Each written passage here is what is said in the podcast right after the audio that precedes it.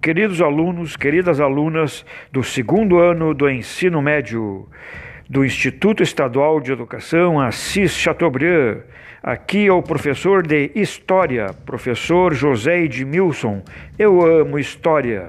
Nosso episódio de hoje é sobre a conquista dos espanhóis, quando os espanhóis começaram a conquistar, colonizar, sugar a América com a chegada dos espanhóis à América. Então, a conquista, a conquista das terras astecas, a conquista das terras dos incas. Né?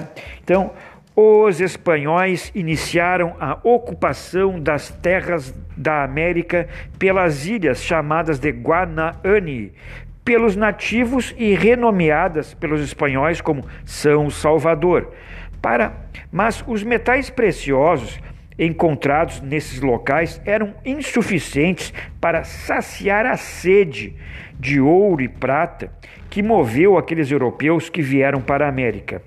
A conquista das terras astecas, 1519.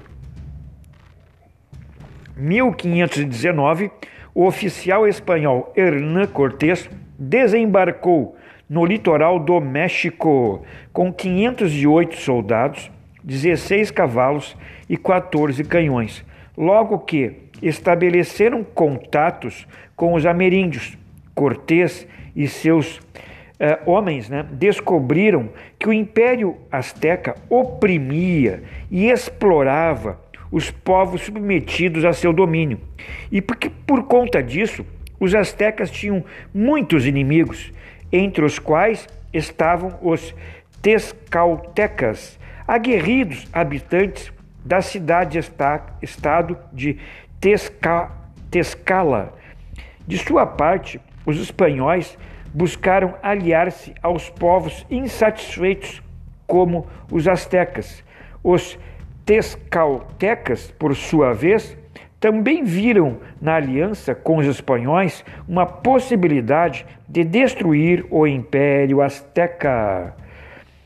Foi assim que espanhóis, tescaltecas e muitos outros adversários dos, aos, dos astecas marcharam sobre Tenochtitlan, a capital do Império Azteca, Tenochtitlan, a fim de conquistá-la. Movidos pela crença de que tinham o direito às terras americanas, e contando com a ajuda de milhares de aliados indígenas, Cortés e suas forças venceram os homens de Montezuma.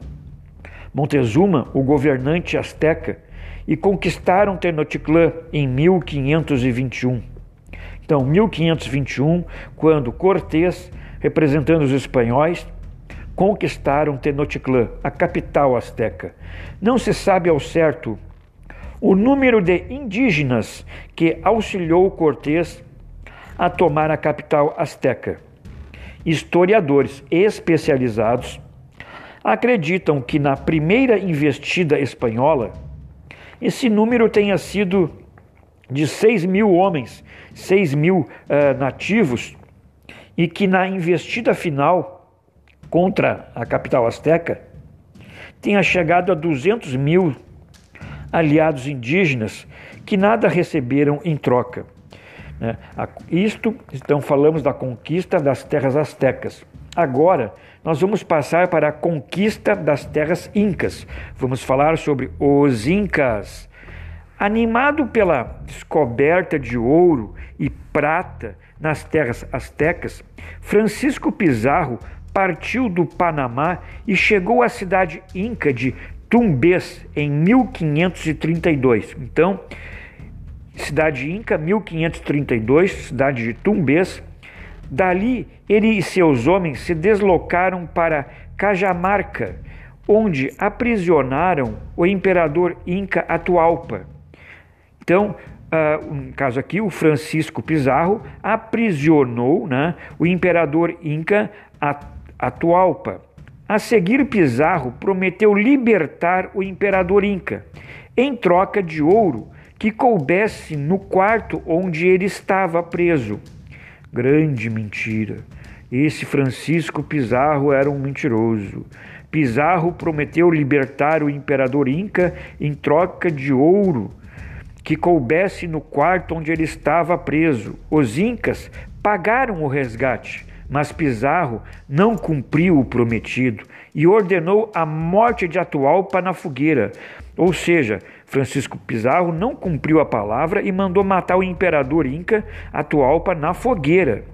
Pizarro e seus homens se aproveitaram também da desunião entre os próprios Incas, motivada pela disputa do trono Inca entre os irmãos Atualpa e o Huáscar, cujo pai havia morrido acometido de varíola.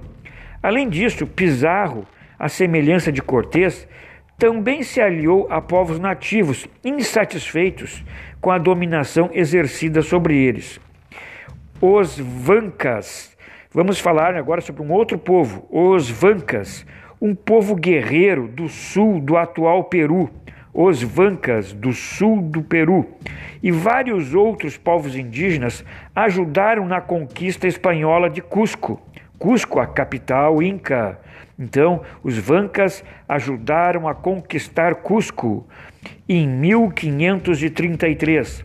Dois anos depois, Pizarro fundou a cidade de Los Reis, atual cidade de Lima, atual capital do Peru, Lima, que veio a ser a capital do novo domínio espanhol.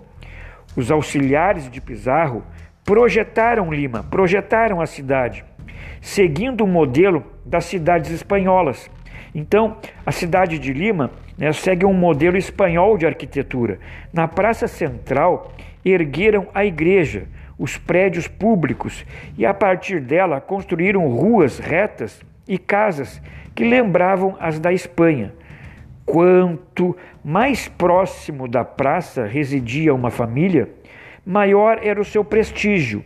Ou seja, a, localiza a localização da residência em relação à praça simbolizava o status social de cada família. Próxima à costa do Oceano Pacífico e distante de Cusco, Lima contava inclusive com uma instituição de ensino superior. Lima contava com uma Universidade de São Marcos, fundada em 1551, e existe até hoje a Universidade de São Marcos. Bom, pessoal, por hoje era só. Forte abraço aí, se cuidem, tá, pessoal? Vamos se cuidar.